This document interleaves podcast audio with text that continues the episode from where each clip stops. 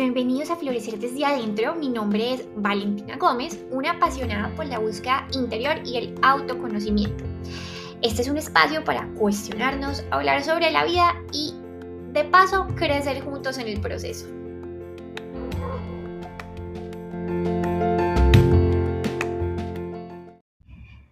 Bienvenidos nuevamente a este podcast. Estoy súper feliz de que estén aquí otra vez. Eh, hoy les traigo un súper invitado. Él es Nicolás Apple, del cual no se imaginan cuánto aprendido. Y ustedes yo creo que van a quedar igual que yo, con la cabeza así rayada, eh, con tanta información. Y yo creo que eso es a lo que debemos llegar. Cuestionarnos mucho, no tragar entero, eh, mirar la vida con otros ojos. Así que no les quito más tiempo y vamos a empezar con este maravilloso podcast. Bueno, hola Nico, bienvenido a este podcast Florecer desde adentro. Gracias por aceptar esta invitación. Estoy feliz de tenerte aquí. Hola, ¿cómo les va? Bueno, pues siempre digo, buenos días, buenas tardes, buenas noches, porque no sabemos en qué momento de la historia o en qué lugar em, uno está conectado escuchando esto, ¿no? Eh, puede ser a 5 o 10 años de que grabamos esto, puede ser al día siguiente, así que el momento ahora es perfecto. Un placer a todos los que están conectados del otro lado. Bueno, Nico, cuéntanos un poquito de ti. Eh, ¿Quién eres sin tanta biografía? ¿Cómo llegaste a este mundo de las leyes universales?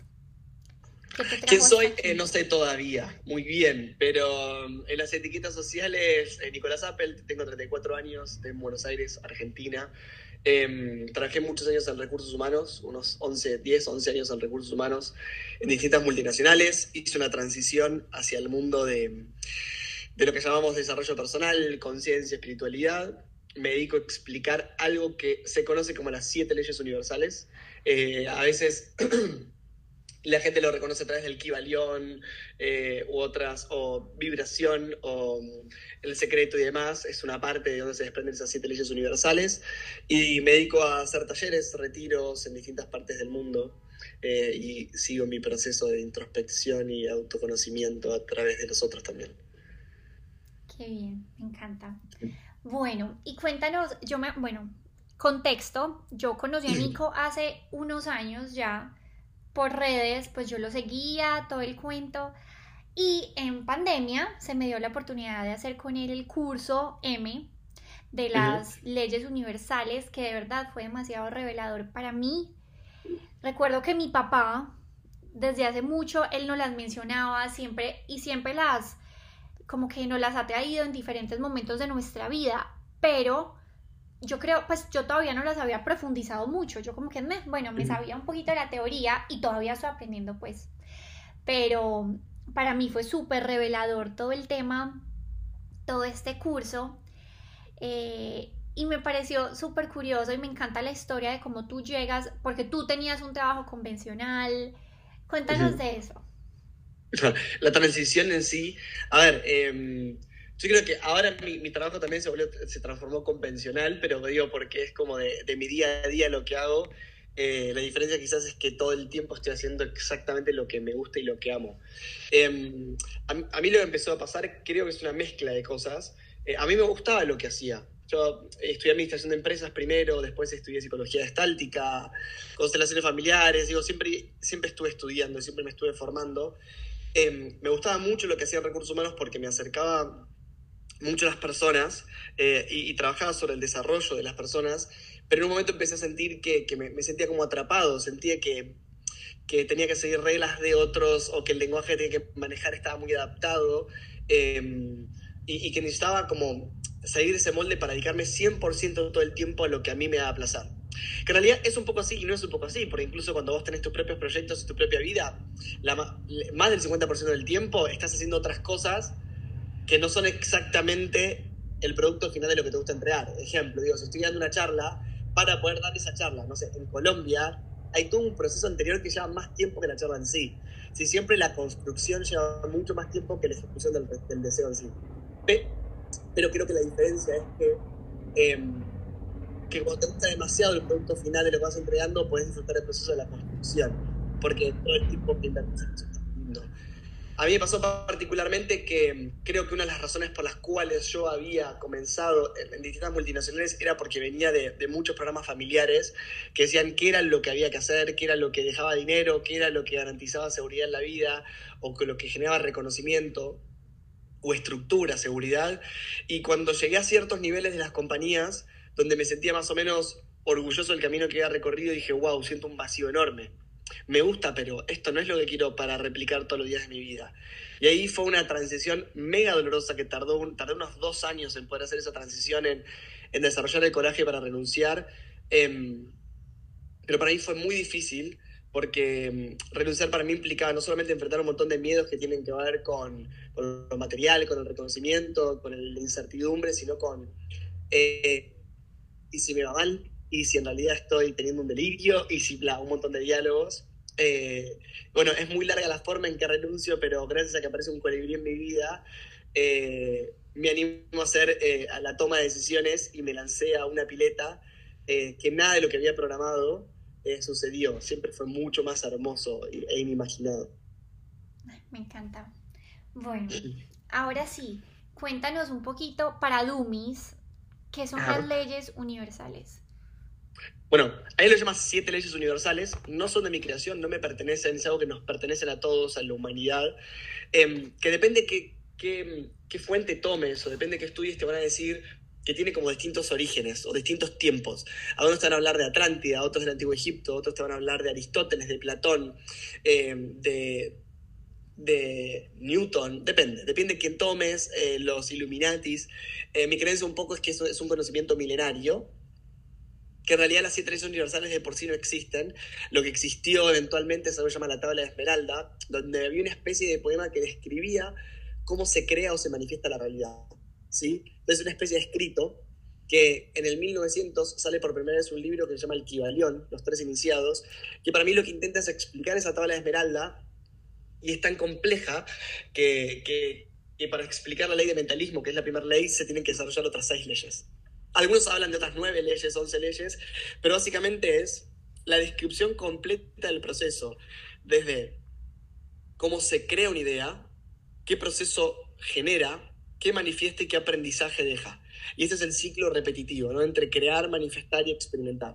Entonces estamos continuamente envueltos en ese ciclo de triada, es creo algo, eh, lo manifiesto, lo experimento. Entonces cuando creo algo y lo manifiesto y lo experimento, esa experimentación me genera aprendizaje.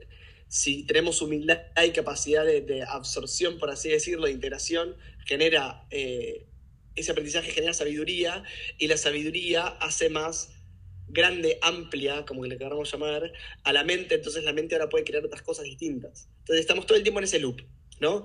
Tengo un nivel de conciencia limitado, creo algo, aprendo de mi propia creación, genero experiencia, me vuelvo más sabio, ahora soy otra mente, creo algo más grande, distinto, eh, de otra forma, más integrado. Entonces, es un poco la descripción de, todo de los siete procesos que atravesamos para crear la realidad. Bueno, ahora si nos pudieras contar un poquito de cada una de ellas. Ok, la primera ley, vamos a tratar de hacerlo como un ejemplo, a ver si sencillo para que se entienda. La primera ley se llama ley de mentalismo. Dice, el universo es mental, y todo está creado dentro de una gran mente universal. Esto significa, si lo llevamos a nuestro plano como muy terrenal, que si nos ponemos a reflexionar como seres humanos, todo antes de ser creado primero fue creado en la mente. Entonces siempre todo primero es una creación mental. Después podrá tener su semejante o su correspondencia en el mundo material, pero primero todo lo creamos en nuestra mente. Ahora, algo muy importante como gran paréntesis para entender porque muchas veces las personas dicen, bueno, pero yo no creé que me despidan de este trabajo, yo no creé una enfermedad, o yo no, no creé que mi pareja sea infiel, yo no creé bla. Es, hay que entender que la forma en que creamos la realidad tiene un 98% de inconsciencia y un 2% de conciencia. Es decir, que esa realidad que estamos creando y que posteriormente se va a manifestar, el 90%, 95, 98% de lo que tengo adelante no sé ni qué es, porque lo creó mi inconsciente y no mi consciente. Entonces, aún siendo creado por mí mismo esta realidad, no la comprendo, no entiendo ni para qué la cree. Tiene un propósito, porque por algo la estoy creando, pero no lo entiendo. Entonces es a través de la realidad donde me puedo entender y entender mi inconsciente. Es como una excusa que tiene la conciencia, creo, para conocerme. Entonces todo se crea primero en la ley de mentalismo. Entonces imaginémonos que en mi mente diseño la imagen de una silla. Y más diseño una silla de cuatro patas a una imagen eh, de madera. Por correspondencia, entonces, como es adentro, es afuera, voy a salir a buscar en el mundo madera. Puede haber un montón de elementos en el mundo, un montón de formas. Eh, y voy a salir a buscar madera. Entonces, como me encapricho, que tiene que ser una silla de madera, salgo al mundo a buscar madera y comprobar que mi verdad es que la madera es lo que necesito para hacer una silla. Y voy a armar mi vida alrededor de una silla de madera. Por vibración, que significa que todo en el mundo, en el universo está en constante movimiento, eh, y lo único constante es el cambio y que no existe la inmovilidad, la ley de vibración es la que le va a dar forma a la realidad. Mentalismo crea la idea, correspondencia junta los materiales, vibración le da forma. Entonces, una silla creada de madera de cuatro patas en el mundo material es una trinidad. Mentalismo, correspondencia y vibración. Lo que pensé, lo que creé y lo que manifesté. ¿Sí? Es como la mezcla de las tres. Ahora, crear no es complejo. O sea, yo sé que está muy de moda como co-crear tu propia realidad, pero co-crear realidad lo hacemos todo el tiempo. Lo, que me resulta más complejo es el proceso que te invita a aquello que has creado. Entonces, imagínate que porque diseñaste una silla en tu cabeza y tenés un nivel de ignorancia porque es tu primera silla y no sabes que hay que lijarla, ni que limar sus asperezas, la dejas llena de astillas. Y entonces ahí se activa la ley de causa-efecto, porque pones la silla, viene una persona, se sienta en esa silla, que vos hiciste con todo el amor del mundo, se clava la astilla y por ley de polaridad te pega un cachetazo diciendo, me quisiste lastimar. ¿No? Y ahí empieza, viene la ley de ritmo y hay un proceso. El proceso que está entre que creaste algo, el tiempo que transcurrió, no todo lo que te enseñó, entre que creaste eso, que tu silla generó algo en la realidad, tuvo un impacto en el otro, ese otro te devolvió algo, entraste en un proceso con ese otro y después va a venir la ley de generación que va a decir, bueno, integra todo lo que sucedió a partir de tu creación. Vos sos el creador, vos creaste esto. Ahora, podés luchar contra lo que creaste y quedarte en la película de que alguien se enojó con vos porque eh, no entendió, o podés decir, mira, yo soy el creador de esta realidad y sabía poco de esta realidad, de lo que estaba manifestando, entonces ahora sé lo que puedo generar en otros, ahora sé cuál es el impacto en la realidad y entiendo que si manejo de esta manera pasa esto. Cuando integro toda la realidad, llegó a la séptima ley, que es generación, ¿sí? Y es integré toda la realidad. Entonces, mentalismo, pensó en la silla, correspondencia, buscar los materiales, vibración le dio la forma, causa, efecto, hizo que empiece a tener un efecto en lo que yo creé sobre la realidad. Polaridad es lo que me permite que se produzca un contraste, es decir, por polaridad el mundo tiene que tener las dos energías, es decir, que tiene que tener la luz y la oscuridad, la conciencia y la inconsciencia, tiene que venir alguien también a golpearme para darme cuenta que existe el amor, la infelicidad, la tristeza, la impotencia, la ley de ritmo es el proceso, es cuánto tardo de pasar de un polo al otro y lleva a generación, que es la integración de la experiencia, para volver a empezar una vez más. Dios mío. Ahora, ahora voy a hacer una silla distinta si aprendo de todo esto. Y una cosa que a mí se me quedó grabada, que de hecho, porque yo soy muy, como que siempre quiero algo en específico, y a mí se me quedó súper grabado cuando tuvimos el curso contigo y era de desapegarnos de la forma, o sea, de soltar la forma. O sea, como, y mira lo que vos decías precisamente ahorita, como que uno quiere esta silla con este material y su cabeza siempre se, se cierra a buscar eso igualito que su mente creó. Pero si nos vamos a lo que decías ahorita, y es que cada vez estamos creando, manifestando y experimentando, y cada vez vamos integrando eso, y por ende, nuestro nivel de conciencia, digamos, que va cambiando, entonces, como que uno debería de ya crear otras cosas, sino que uno a veces se aferra a eso. Yo creo que sí, yo creo lenguas, pero yo creo que tú me entendiste. Sí, totalmente. Creo que hay que, para todo yo intento ser equilibrado, si es que voy a definir equilibrio, que es algo muy complejo y que perdemos todo el tiempo, pero a mí me gusta que en, en un proceso de vida todas las energías estén presentes. Entonces, por eso no es decir ni vivir el pasado, ni vivir el presente, ni vivir el futuro. Es cuánto tiempo vas a estar en cada energía, en cada tiempo, para todo. Cuánto tiempo vas a estar en la espiritualidad, cuánto tiempo vas a estar en la materialidad, cuánto tiempo vas a estar en, haciendo ejercicio o descansando. Digo, hay que tener de todo, de todo en todos, en todos lados al mismo tiempo en, en, distintas dosis. No tener de, de, una sola cosa en demasía. Entonces, eh, para mí, al menos la combinación que uso en mi vida, trayendo este ejemplo de, estar apegados a la forma, es que yo tengo un montón de objetivos en la vida, tengo un montón de deseos. Puedo pensar en querer ser un bestseller, en, en querer estar en cierto teatro, en querer conocer ciertos lugares para mi vida personal, en querer tener un tipo de vínculo, relación. Digo, tengo mis deseos y objetivos. Ahora, lo que yo comprendí es que los deseos y objetivos que yo tengo funcionan para mí como una gran excusa para poder movilizarme hacia ellos. Pero lo importante no es alcanzarnos, sino saber que estoy jugando un juego donde funcionan como un norte, pero lo importante es lo que vaya emergiendo en el camino a medida que camino para encontrarme con ellos. Entonces, mientras más flexible soy, me doy cuenta que en realidad las cosas más lindas que me pasaron en la vida no fueron que la vida me dio exactamente lo que planeé, sino que fue lo que me sorprendió o lo que fue inimaginado, inclusive. Entonces yo creo que una gran capacidad de co-creación no es obtener exactamente lo que deseas, sino poder crear lo inimaginado. Es decir, poder encontrarme con situaciones que son más placenteras, con más gozo de aquello que ni siquiera tuve la capacidad de imaginar todavía. Para eso necesito mucha entrega eh, y, mucha, y mucha flexibilidad. Lo que Nico, te está cortando. Ahí, se está cortando el audio.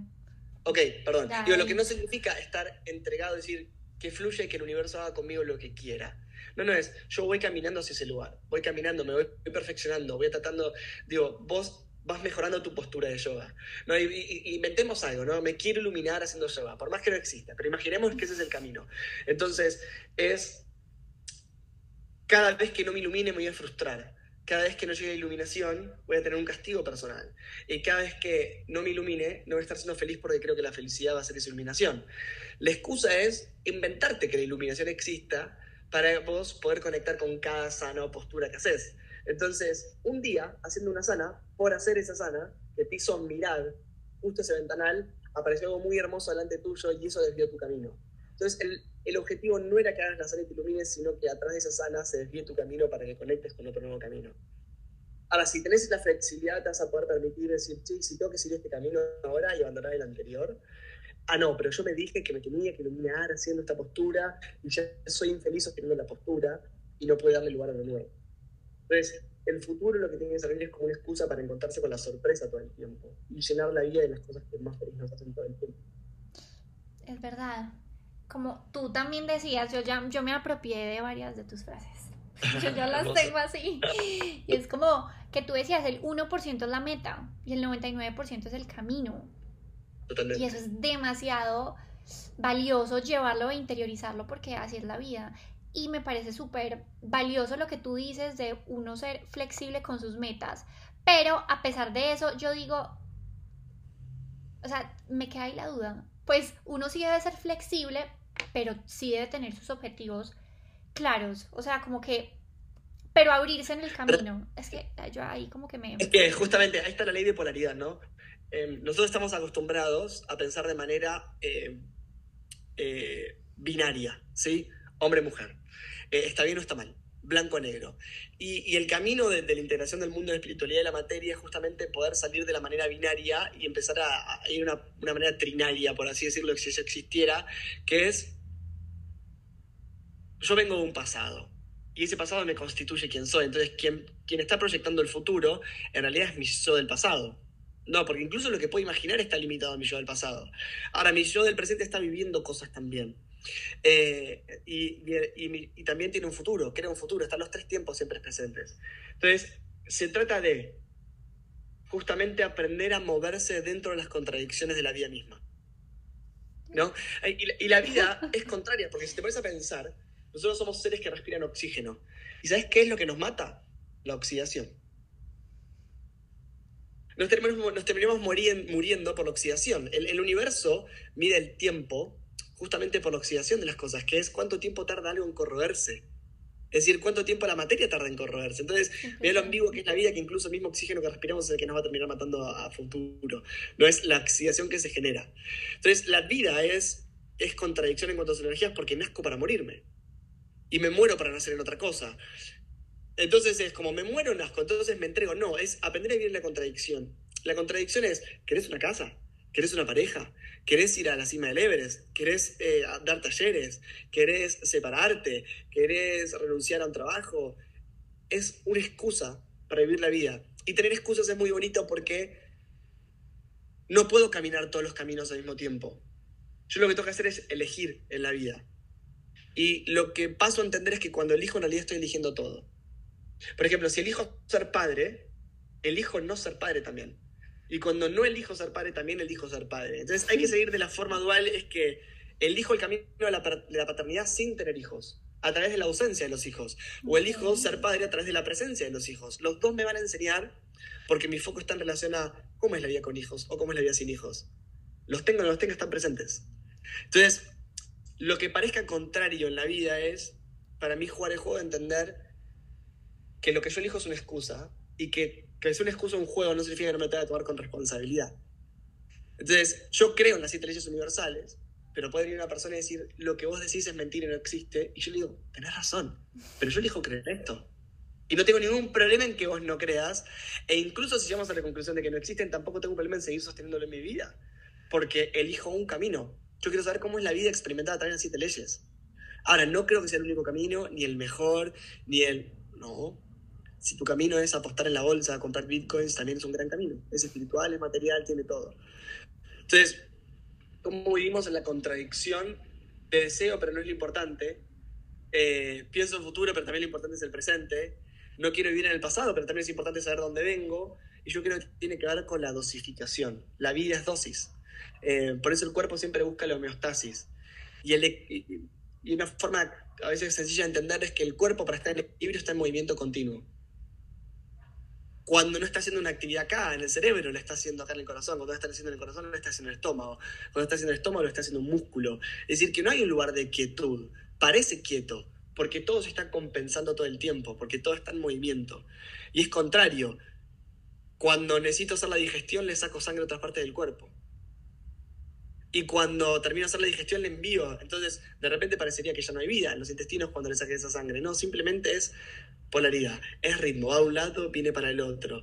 Entonces, si le saco mucho tiempo a la sangre a un lado, se muere. Pero si lo dejo, me acumulo toda la sangre, también me muero.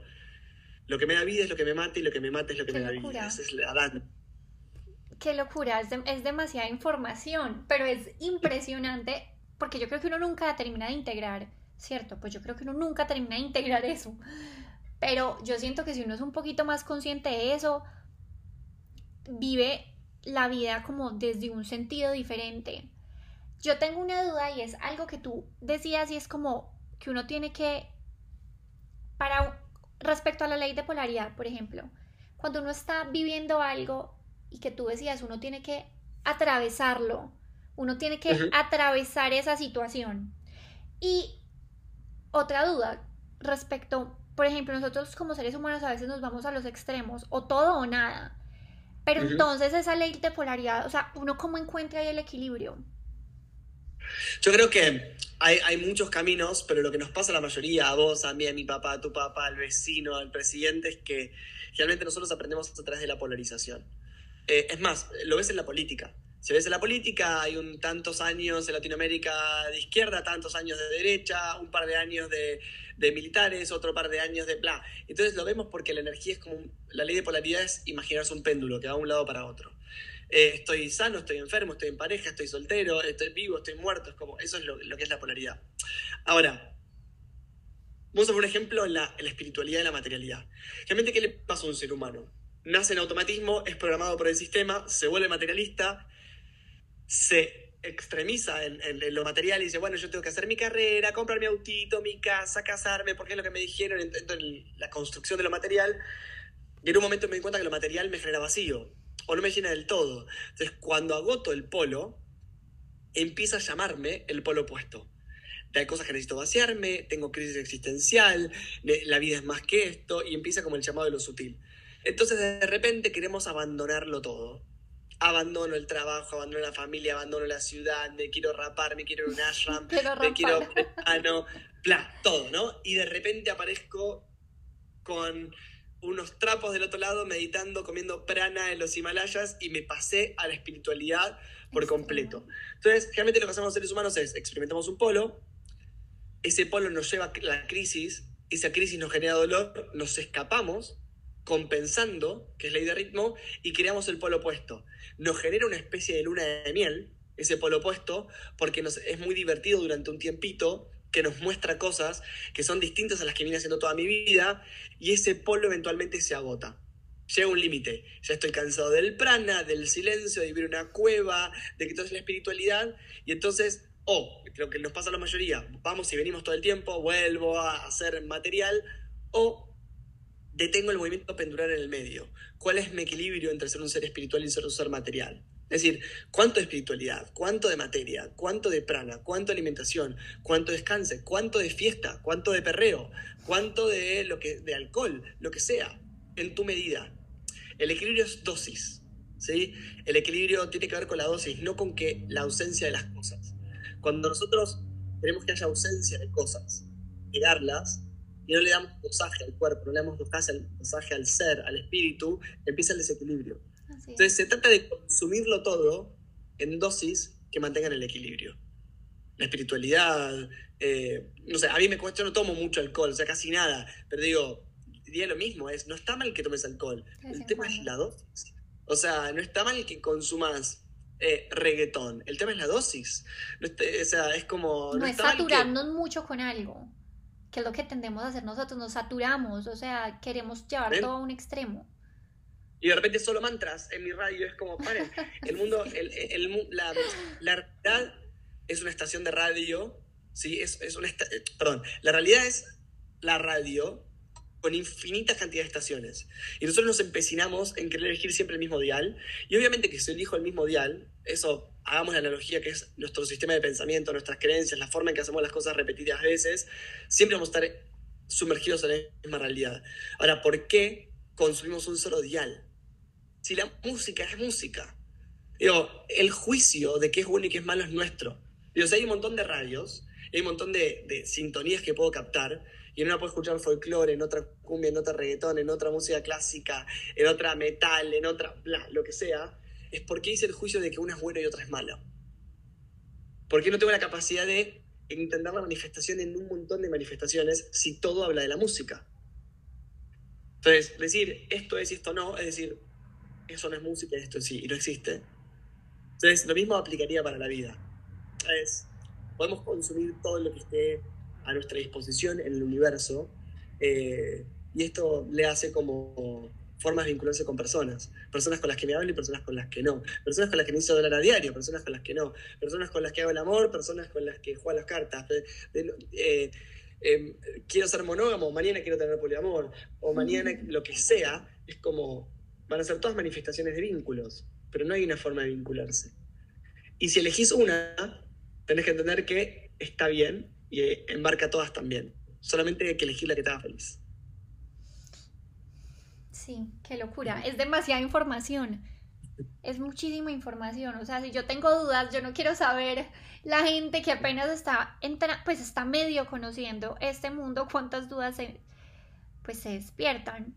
Yo, quizás yo imagino lo siguiente, como para, para bajarlo a tierra, es, hay un montón de personas que ponen ahora estar atravesando un montón de, de conflictos o de crisis o de problemas en su vida que están enfermos o tienen un familiar enfermo, que les, les acaba de romper el corazón por un vínculo eh, o están con ansiedad.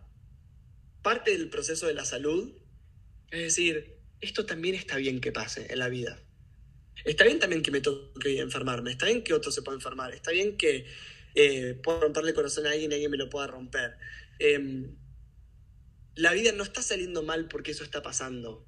O sea, la vida no sale bien porque en este momento estoy pudiendo sonreír. Que puedas sonreír es un sinónimo de polaridad y un contraste de que en un momento también pudiste llorar. Entonces, yo creo que vivir más liviano no es no tener problemas, no es no enfermarse, no es que no se te rompa el corazón, no es que eventualmente puedas tener o no dinero, sino es que cuando acontezca lo puedas aceptar. ¿No? Em, y, yo te pongo un ejemplo, digo, estoy, en este momento de mi vida, mi mamá está enferma, ¿no? Eh, y no importa cuánto sepamos de las leyes universales, no importa cuánto sepamos de la vida, cuánta filosofía, yo tengo que vivir y quiero y deseo y me mantengo en vivir el proceso de poder acompañar a mi mamá en sus últimos días. Eh, y hay infinita cantidad de formas en que puedes elegir atravesar un momento que es durísimo, como eso, que decir, che, un ser querido que amo profundamente eh, va a partir del plano.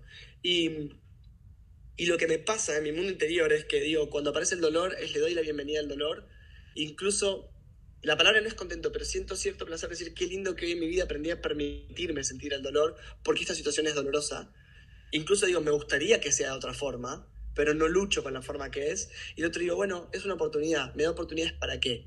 Toda, todo momento que sucede en la vida te da oportunidades. Y decir, bueno, ¿y qué oportunidad te va a dar la vida de que, que una persona se esté, esté muriendo? Me da la oportunidad de decir todo lo que quiero. Me da la oportunidad de expresar mi amor. Me da la oportunidad de estar ahí. Me da la oportunidad de contemplar. Me da la oportunidad de acompañar. Eso no quita el dolor. Eso no quita que yo quisiera que fuera distinto. Em, entonces me doy cuenta en estos momentos de la vida que sí, elegir este sistema de creencias trae más paz a la vida, trae más armonía, no quita los conflictos, no quita el dolor, pero cuando las cosas acontecen, uno deja de resistirse. Y ya no resistirse cambia rotundamente la vida. Cuando uno se resiste va, como una pelotita de ping-pong rebotando de lado a lado, sin elegir. Sí, eso es impresionante. Es como aceptar y honrar la vida como venga. Y que las cosas no son buenas ni malas que es que a veces nosotros como seres humanos siempre le tenemos que dar una denominación a todo. Y a veces las cosas, entre comillas, malas, que creemos que son malas, son simplemente bendiciones que son camufladas. Yo así lo veo, que normalmente lo vivimos así. Y es aceptar la vida y no resistirnos, fue pucha. Yo creo que eso es algo que nos cuesta muchísimo. O sea, como que vamos contracorriente. Por eso es muy importante aprender la ley de vibración. Todo va a cambiar todo va a transformar su forma. Digo, te vas a morir, me voy a morir, se van a morir alrededor tuyo. Pero saquemos la muerte como... Eh, puede ser que tu vínculo con tu pareja dure un día, un mes, o 25, 50, 70 años. Eh, y cualquier duración también está bien. Puede ser que tu trabajo que hoy te apasiona hermosamente mañana no te apasione más. Puede ser que la casa que hoy te hice feliz mañana no te haga feliz. Puede ser que tu mejor amigo mañana no sea más tu mejor amigo. Entonces, la crisis en la vida realmente viene a través de la resistencia del cambio. Cuando algo genera crisis es fricción y la fricción es que cuando todo está destinado a transformarse nosotros nos ponemos cabeza dura y decimos no quiero que esto se transforme. ¿Por qué? Porque antes eras mi mejor amiga y ahora me molesta que no me hables más. Y está bien que las relaciones cambien. Y antes me apasionaba ser banquero y ahora no más. Y está bien que no te apasione más. No es que la relación que tuviste hasta ahora fue inventada. No es que hasta ahora la profesión que tuviste hasta ahora no sirvió. Cambiaste y cambiar, si haces un proceso de conciencia, viene que es más seguido. Por eso se necesita mucha flexibilidad. Bueno, Nico, mil gracias. Yo creo que esto es un abrebocas, porque pues acá nos podríamos quedarnos hablando toda la vida, porque de verdad son demasiadas dudas, demasiadas cosas, pero yo creo que eso es lo lindo y lo interesante, que uno sembrar esa semillita para uno empezar a cuestionarse. Totalmente. Y no vivir en piloto automático salir del dogma, que es lo más importante, porque ni siquiera tiene sentido que venga alguien, ni yo, ni vos, digan, este es el camino. Eh, todos los caminos están bien. Lo único que podría aconsejar es que mm, si tu sistema de creencias no te hace feliz, ¿por qué no lo cambias? Digo, em, si crees en el pecado y el hecho de creer en el pecado te tortura, ¿por qué no dejas de creer en el pecado? De repente no tenés más tortura en tu vida. Ahora, ¿querés estar aferrado que el pecado existe? Es una elección libre, es desde el libre albedrío, pero ni vos ni yo sabemos que existe. No lo podemos demostrar, no lo podemos comprobar. Entonces, yo elijo creer en el karma, por ejemplo. También podría soltar la idea de karma, porque a veces me trae pesadez, pero por ahora le elijo. Pero no me someto, entiendo que le elijo.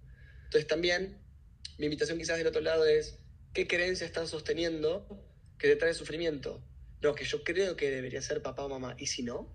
No, que yo creo que debería vivir acá o dedicarme a esto. ¿Y si no? Digo, lo que capaz te hace, te hace sufrir o tener dolor, solamente sostener la idea, capaz no es algo que es para tu vida. Simplemente te dijiste que lo querías tener.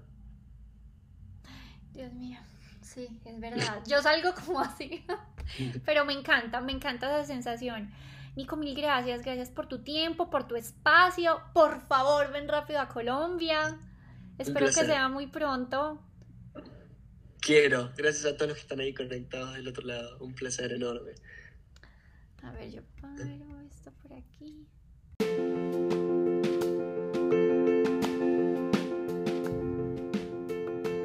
Nos vemos en el próximo episodio y recuerda que puedes encontrarme en Instagram como valen.blooming. Te voy a deletrear la última palabra, B-L-O-O-M-I-N-G. Que termines de pasar un día increíble y nos vemos pronto.